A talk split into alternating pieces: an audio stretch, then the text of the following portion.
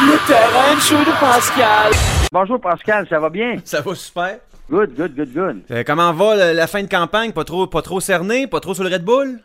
Ah non, non, non, non. euh, moi, je, j'aime bien ça. Je trouve ça motivant. Euh, Ça nous permet de voir notre monde puis d'encore euh, mieux comprendre les enjeux, pouvoir évaluer si nos politiques sont justement euh, concrètes, s'ils ont des retombées ou ben euh, qu'est-ce qui a amélioré puis des choses comme ça. Je pense que c'est, un bon exercice. Ça, ça ne ça nous tentait pas personne nous, au début, mais là, ça va bien. Fait que votre feeling pour le 2 mai, ça ressemble à quoi, là?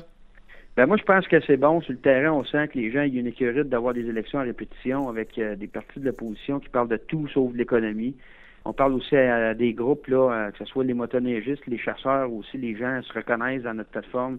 On prend vraiment en compte euh, les besoins des- régions du Québec. Puis dans mon comté, c'est bon. Euh, les gens disent on est tanné d'entendre du chiolage, puis des élections à répétition.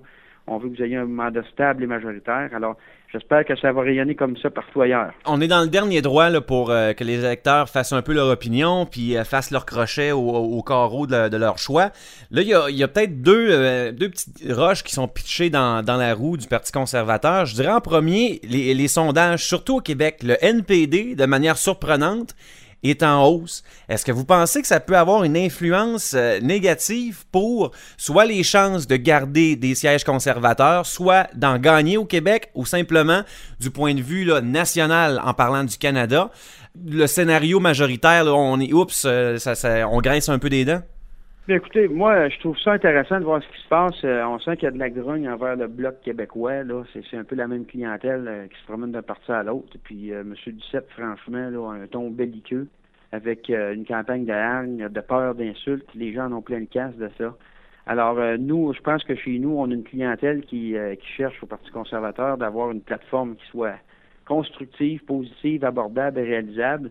Et ça, nous autres, on garde le cap sur ça. Alors, franchement, euh, s'il y a un débat qui, euh, euh, qui peut se diversifier et d'aller au-delà justement du concept de, consensus québécois à la Gilles Duceppe, je pense que les gens y en ont marre. Il y a des gens qui se reconnaissent ailleurs. Puis moi, je le prends aussi comme un beau symbole d'ouverture. On dit, ben nous, on a une plateforme qui, qui promet pas n'importe quoi, de dire oui à tout, puis pas être capable de livrer. Ce qu'on promet, on le livre. M. Harper a toujours fait ce qu'il a dit. Et euh, de plus en plus, on sent que ce message-là résonne. Et moi, dans le dernier droit, je vais le marteler de plus en plus fort. Est-ce que vous pensez que euh, les, récents sondages positifs pour le, pour le NPD, en fait, de manière d'un océan à l'autre, pensez-vous qu'il y a une clientèle modérée qui peut pencher entre conservateurs et euh, néo-démocrates ou de toute façon, c'était pas un public qui, euh, qui votait conservateur au départ, que ça a fractionné simplement le vote de gauche qui se séparait, mettons, entre libéraux, bloquistes et le NPD? Bien, c'est un peu ça qu'on voit parce que c'est vraiment nous, on a une clientèle euh, vraiment. Euh, si vous regardez sur l'échiquier politique, euh, le NPD versus les politiques conservatrices, c'est le jour et la nuit. On sait que le NPD, bon, va vouloir avoir tendance à nationaliser plusieurs secteurs de l'activité économique, sinon pas enfermés. Tandis que nous, du côté conservateur, on est pour la concurrence, le libre marché, de donner un cadre fiscal concurrentiel pour que nos entreprises puissent euh, se placer d'une façon favorable au niveau mondial. Donc, c'est vraiment deux positions qui sont opposées au, au niveau politique. Ben, moi, le fait qu'il y ait un débat qui s'élargisse, je vois ça d'un bon oeil. Je trouve ça, euh, je trouve ça très intéressant.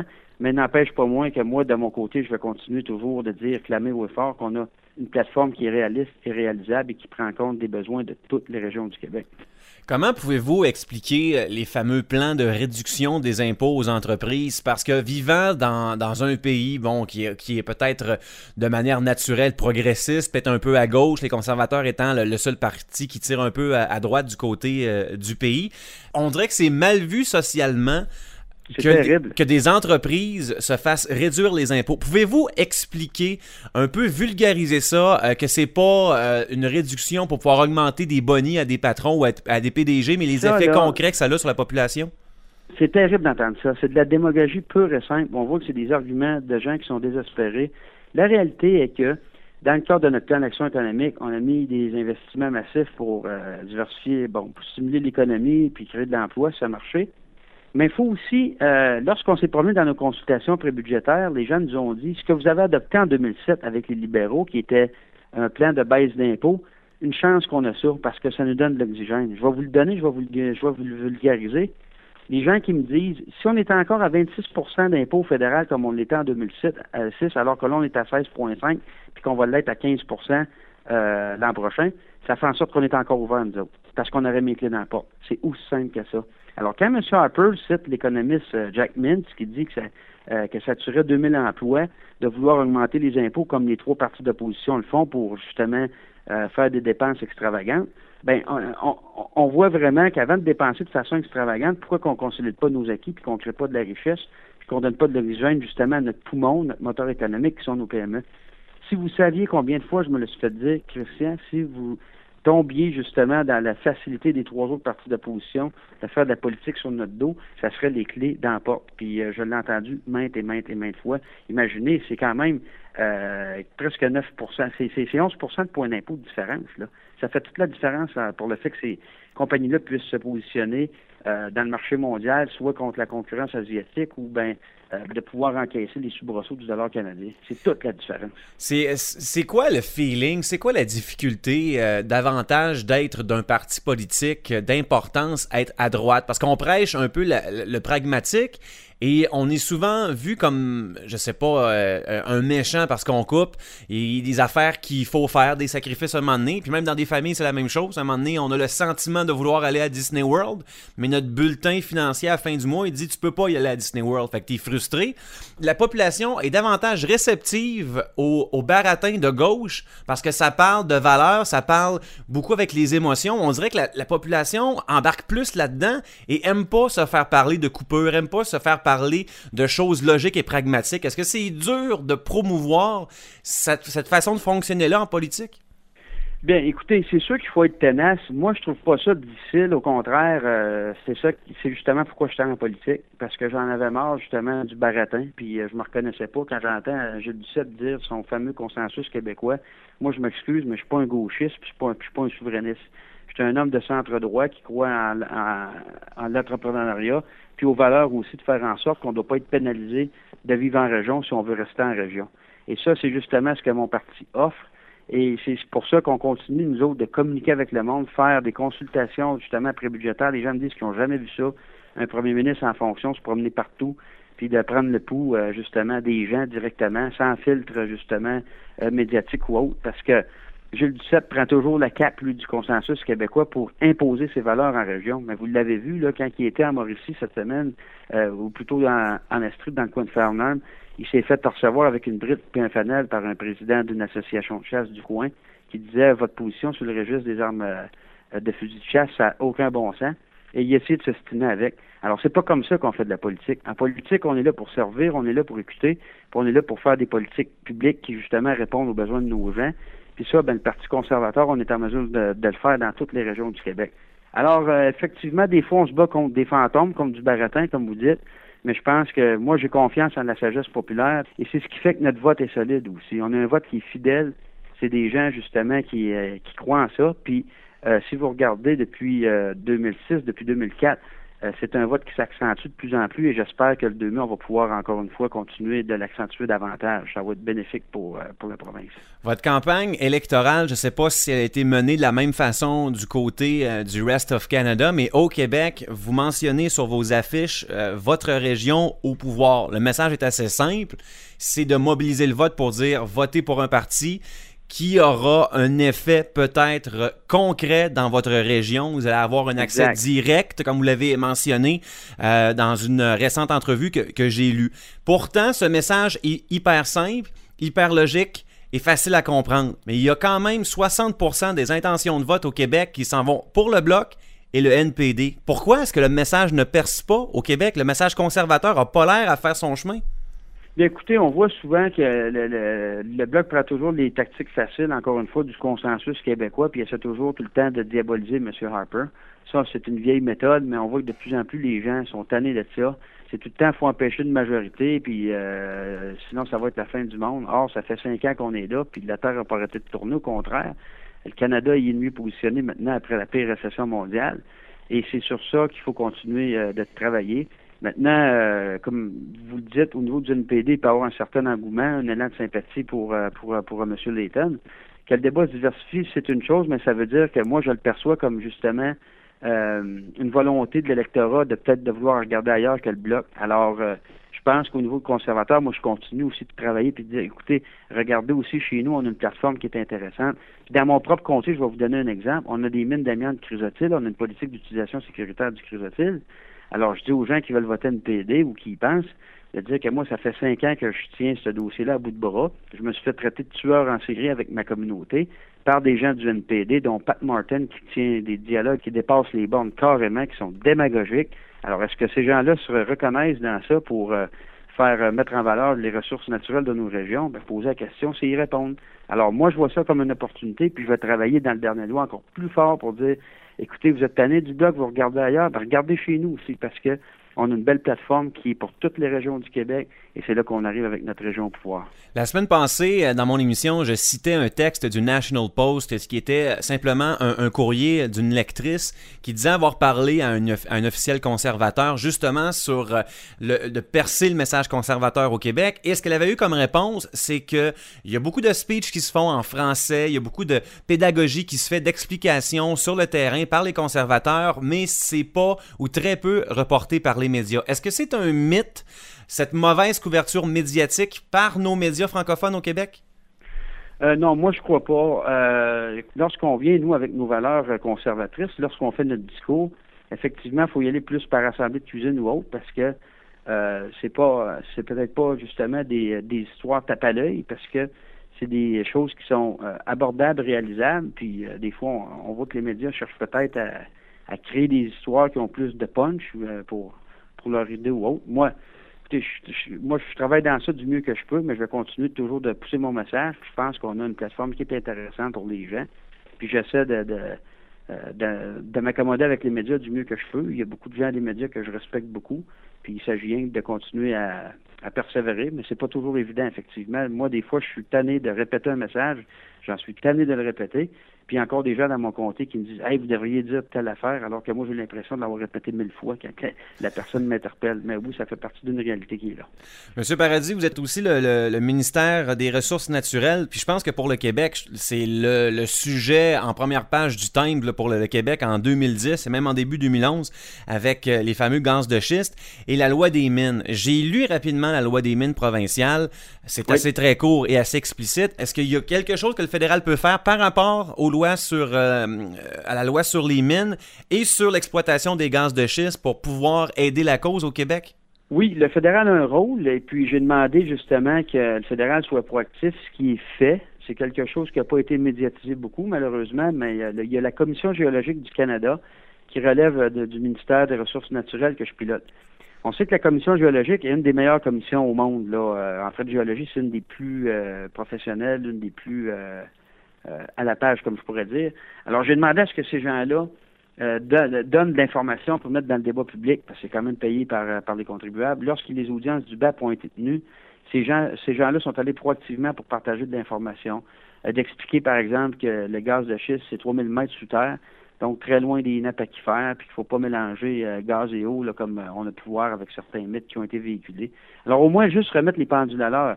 Moi, c'est pas que je cherche à vendre le projet ou ou à le décrier, mais au moins dire est-ce qu'on peut avoir de l'information qui soit objective, parce qu'on voit, voyait dans les clips, euh, c'était souvent le même groupe d'activistes qui parlait, tandis que ces gens-là avaient de l'information, ce qui est intéressant à voir. Deuxièmement, ce que j'ai demandé à ce qu'on fasse, c'est que lorsqu'il y a eu le, sommet de l'énergie à Montréal, à l'automne passé, je me suis organisé que les gens du Québec entrent en contact avec les gens de l'Alberta et de la Colombie-Britannique. On sait que la Colombie-Britannique exploite les gaz de schiste. Euh, ils ont fait des, euh, ils ont pris des étapes, euh, ils ont fait des erreurs, ils ont fait des bons coups, mais pourquoi justement pour euh, échanger l'information et ne pas répéter les erreurs qui ont été faites? Ce que je suis en train de vous dire, dans le fond, c'est qu'une expertise qui est développée là. Euh, ça donne à rien de réinventer le bouton en quatre trous. On l'a à côté de chez nous dans notre pays et il y a de l'information qui peut s'échanger. Alors moi, c'est ce que je fais. Donc, à la fois, donner l'information objective qu'on peut donner au niveau fédéral et deuxièmement, euh, créer un réseautage entre les provinces pour qu'il y ait un échange euh, justement d'expertise, tout comme le Québec pourrait le faire, par exemple, lorsque l'Ontario décidera d'aller de l'avant avec ses projets d'hydroélectricité dans le nord de la province. Bon, ben c'est le genre de connaissances comme ça qu'on peut échanger. Alors euh, pourquoi pas justement le faire quand il y en a un autre qui l'a développé? Ben transmettons nos connaissances au lieu de répéter les mêmes erreurs. Un de, vos autres chapeaux est euh, l'homme politique responsable de la région de Montréal. Et pour nos Pécinots et Pécinettes de la région métropolitaine, je pense que le, gros sujet de l'heure, c'est euh, en allant à job, s'ils vont pas tomber dans le fleuve en prenant le pont Champlain. Étant une responsabilité euh, fédérale, parce que c'est un gros pont, puis même avec deux, trois gros ponts à Montréal, l'heure de pointe est tout le temps l'enfer. Qu'est-ce qu'on peut faire de un pour remplacer ce pont-là et de deux pour éviter l'armageddon total et complète en Montérégie et à Montréal? Tout d'abord, le pont, on sait que c'est un enjeu de sécurité, c'est euh, très important. Puis nous, jamais la sécurité euh, sera mise euh, sera mise à épreuve sur ça. Donc, on fait les investissements qu'il faut. il y avait 220 millions de dollars qui avaient été investis en 2009 pour extensionner le cycle de vie du pont pour 10 ans.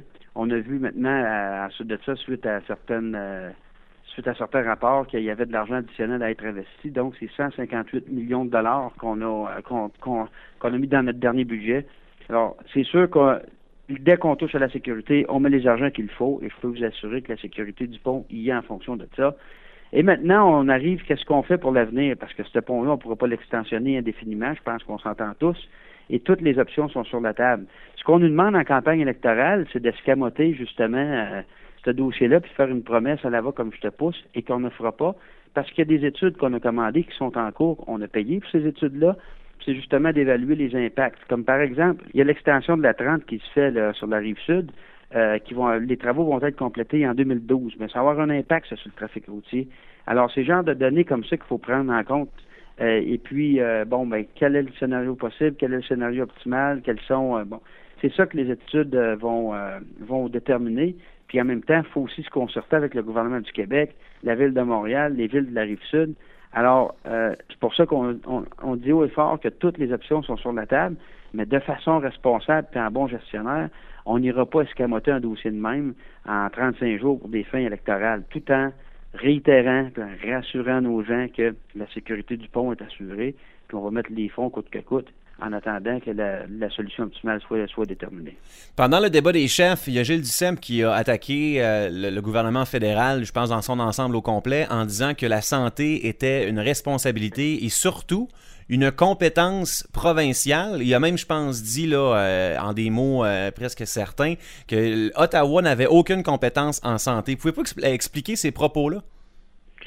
Mais écoutez, euh, Gilles Duceppe, ce qu'il veut faire, c'est de briser le pays. Là. Alors, il va faire des, des, des débats comme ça qui ne tiennent pas debout parce que de l'autre côté, il va demander des transferts en matière de santé. Il va, il va demander au gouvernement euh, fédéral de toujours augmenter les transferts. Ce qu'on a fait d'ailleurs, il se plaint qu'on ne le fait pas, mais on le fait. Parce que depuis qu'on est au pouvoir, nous autres, depuis 2006, c'est 44% d'augmentation des transferts aux provinces qu'on a fait en matière de santé et programmes sociaux. C'est un record historique. On est au plus haut niveau jamais enregistré. Deuxièmement, ce qu'on a dit, c'est que lorsque l'accord sur les euh, transferts de santé à proprement parler va venir à échéance en 2014, la grande question au niveau du Québec, c'était est-ce qu'ils vont respecter l'accord actuel? Parce que dans l'accord actuel, ce qu'on appelle le, fameux fédéralisme asymétrique, ben, c'est que le fédéral met l'argent sur la table, puis la province va euh, gérer la santé, le dossier de la santé, euh, comme elle le veut, puisqu'elle a la juridiction. On reconnaît la juridiction, mais le fédéral finance aussi de son côté. Alors, ça, on l'a mis dans notre plateforme, on l'écrit noir sur blanc. Et euh, c'est sûr que ce principe-là va être respecté avec les augmentations qu'on a fait. Puis nous, ben, on veut se tasser justement des vieilles querelles, des vieilles chicanes. On va arriver avec une approche pragmatique. Et c'est pour ça qu'on a dit tout de suite en amont, ben, on risque d'être au pouvoir encore en 2014. Alors, on vous rassure, l'accord sur le fédéralisme asymétrique va être renouvelé. Mais en fait, lui, euh, je crois que M. Duceppe, c'était plus ou moins sur le financement, mais en termes d'expertise, en ce sens que les infrastructures de gestion sont déjà présentes dans les provinces, les gestionnaires d'hôpitaux, du système de santé, des centres de soins de longue durée, etc., tandis que le fédéral avait peu ou pas de ses experts, de ces gens qui ont euh, l'expérience pour euh, gérer un système de santé. Je pense que c'était plus ben, là-dessus a attaqué le fédéral? Ben là, je pense qu'il vient mêler toutes les choses. C'est sûr que l'opérationnel, comme j'appelle, c'est euh, la province. Euh, donner le service aux patients, la gestion des hôpitaux, c'est la province. Par contre, Santé Canada, il y a des sphères de recherche, il y a des chercheurs, il y a, des laboratoires à Saskatchewan, à Winnipeg, pour euh, qui sont opérés par Santé Canada pour de la recherche à plus haut niveau, justement, de dire qu'est-ce qu'on va accepter comme aliment qui vont respecter nos critères de la santé, qu'est-ce qu'on va refuser justement au niveau international. Alors ça, c'est pas le Québec qui a l'expertise, c'est le gouvernement fédéral, puis c'est le rôle du gouvernement fédéral. La même chose fait en agriculture, la même chose fait en environnement, la même chose fait en ressources naturelles. Alors, faut pas mêler les choses. Et nous, les investissements, tout ce qui se fait via l'Agence canadienne d'inspection des aliments, on met les fonds qu'il faut pour nous assurer que la santé des Canadiens soit, assurée. Et ça, euh, ça n'a jamais été dans les sphères de compétences du Québec. C'est vraiment Santé Canada qui est en charge de ça. Mais maintenant, lorsqu'on arrive sur le déploiement des services aux prestataires de services, mais oui, c'est la compétence du Québec. Et nous, on a dit, jamais en aucun temps, on va laisser Jules Duceppe planer le doute qu'on va couper les vives. Au contraire, on va continuer de les verser. Puis en plus de ça, avec le fédéralisme asymétrique qu'on a convenu. Mais justement, parlant de couper les vivres, en terminant, il y a euh, quelques regroupements progressistes au Québec qui sont sortis dans les médias euh, dans les dernières semaines, dont la FFQ, la Fédération des femmes du Québec, euh, parce qu'il y aurait un, doute sur le renouvellement de sa subvention fédérale qui correspond à un gros pourcentage de son budget annuel. Comment faites-vous pour euh, motiver ces décisions-là de ne pas renouveler ou de renouveler des subventions fédérales à des groupes de défense de droits et euh, qui peuvent avoir une raison euh, très pragmatique budgétaire, mais que socialement, ça, se voit moins bien? Bien, écoutez, nous, ce qu'on va regarder, c'est ça va être au niveau justement aussi de l'efficacité des programmes. On a entrepris une révision stratégique au cours des dernières années. On a identifié qu'il y avait beaucoup trop de gras dans l'appareil fédéral. Euh, beaucoup trop, beaucoup trop d'emplois pour les services déployés, beaucoup trop de bureaucratie. Et des fois la gestion des programmes laissait à désirer. Par exemple, on pouvait avoir des subventions annoncées de façon récurrente pendant cinq ans. Et euh, pour le dollar qu'on donnait, ben lorsque ça arrivait en bout de ligne puis ça tombait dans les mains justement des bénéficiaires, il en restait pas large. Parce que quand ça allait euh, dans les méandres des organismes puis de la bureaucratie, il y avait beaucoup de dépenses administratives. Puis finalement ben la subvention, euh, il y avait beaucoup moins d'argent pour la subvention à proprement parler euh, que pour la gestion du programme. Et ça, on a dit ça, c'est assez. On a eu beaucoup trop de plaintes pour ça. Parce que nous, comme les moi, moi je, je retourne la question à l'inverse, les politiciens, on se fait constamment interpeller dire faut que vous fassiez le ménage, ça n'a pas de bon sens, c'est de l'argent public. Alors, c'est sur cette base-là qu'on y va. Puis quand je vois justement les des gens comme le Bloc, puis dès qu'il arrive euh, justement une réorientation des subventions, puis qu'ils essaient d'identifier, ah ben là, ils coupent telle affaire, telle affaire, telle affaire par pure idéologie, c'est malheureux de voir ça. C'est plutôt un exercice de dire, il faut se réorganiser pour nous assurer justement que les prestataires aient des services. Puis ça, on entend ça tout le temps, tout le temps, tout le temps. Il y a des bonnes ressources qui sont là sur le terrain, des, des bénévoles ou autres qui sont prêts à opérer, mais le fait d'arriver puis de donner des subventions de façon récurrente à d'autres organismes qui sont bureaucratisés, c'est justement ça qu'on veut réorganiser. Et il n'y a personne de visé euh, personnellement ou autre. Ce qu'on fait, c'est qu'on regarde l'efficacité des programmes. C'est ça notre rôle comme gestionnaire de l'État. On gère les fonds publics, il faut s'assurer que ça soit optimal dans la population. Monsieur Christian Paradis, merci de votre temps et on vous souhaite une bonne fin de campagne. Merci, au, revoir. www.terraindejeu.ca